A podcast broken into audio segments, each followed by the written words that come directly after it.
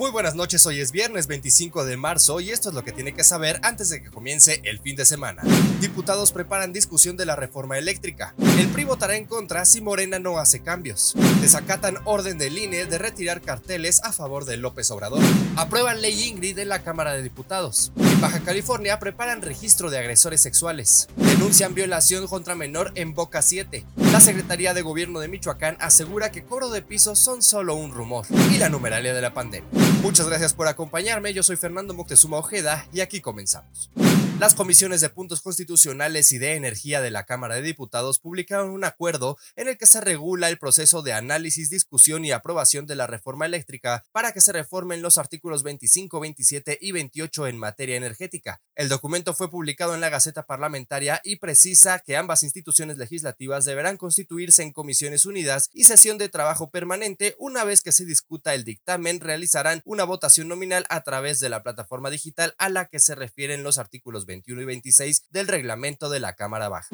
Tanto, el revolucionario institucional aseguró que si Morena somete a discusión en la Cámara de Diputados la misma iniciativa de reforma eléctrica, el voto tricolor irá en contra. Alejandro Moreno, dirigente nacional del PRI, ratificó que el fortalecimiento de la Comisión Federal de Electricidad debe darse promoviendo en las energías limpias y reduciendo los precios de la electricidad. Asimismo, aseguró que Morena ha manifestado su voluntad de hacer cambios, pero no ha presentado ningún documento. Por eso se debe elaborar una propuesta seria y dedicada, por parte del PRI, PAN y PRD en la Cámara que garantice que bajará el costo eh, de la energía eléctrica, que habrá compromiso de promover las energías limpias, respete los compromisos internacionales, fortalezca la CFE y apoye al sector manufacturero. En otros temas, María Luisa Flores Huerta, vocal ejecutiva de la Junta Local del Instituto Nacional Electoral en Baja California, informó que no se han retirado las vallas publicitarias y propaganda a favor del presidente para la revocación de mandato. Cabe señalar que la orden implica el retiro de 278 vallas publicitarias a nivel nacional, 21 elementos de propaganda adheridos en la ciudad, 36 vallas y 11 mamparas. El INE informó que si bien los ciudadanos son libres de expresar su posición sobre este ejercicio, debe darse libre de injerencias, financiamientos e intervenciones tendenciosas o estatales.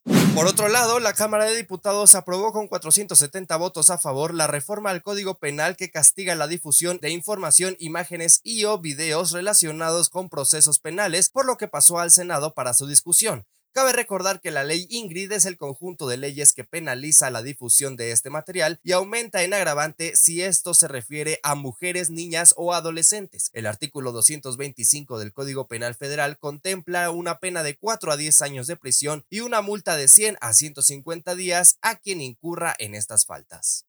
Por otro lado, le cuento que en agosto de este año se podría activar el registro publicado de agresores sexuales en Baja California. En la Ciudad de México, el gobierno tiene un portal activo en donde se publica el registro de agresores sexuales. En mayo de 2021, el Congreso de Baja California aprobó una reforma conducente a este registro, pero a la fecha no se ha materializado. La reforma, puesta en marcha en 2021, exige que el registro sea accesible previa solicitud, pero el jefe del Ejecutivo Estatal sugirió que sea público y accesible para todos. En nuestra capital, el sitio web, que actualmente contiene información pública de más de 70 personas condenadas por delitos que incluyen feminicidio, violación y abuso sexual, entre otros, fue lanzado en 2021.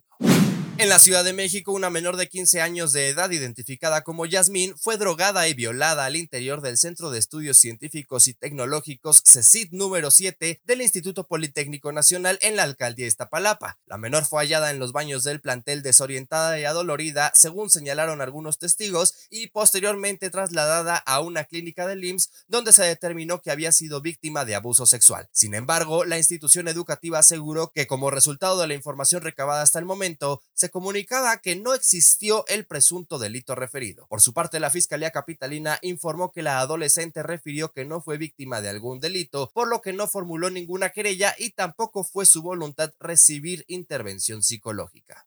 Ya casi para despedirnos le platico que Carlos Torres Piña, titular de la Secretaría de Gobierno de, de, Michoacán, aseguró que el gobierno estatal no tiene información de la existencia de cobros de uso de suelo y aseguró que se trata de una serie de rumores.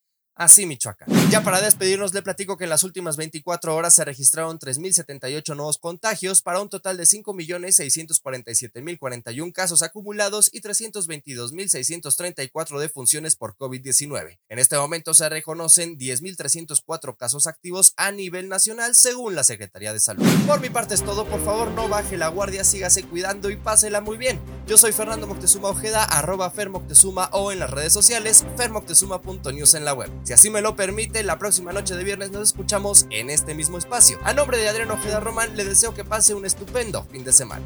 Cuídese mucho.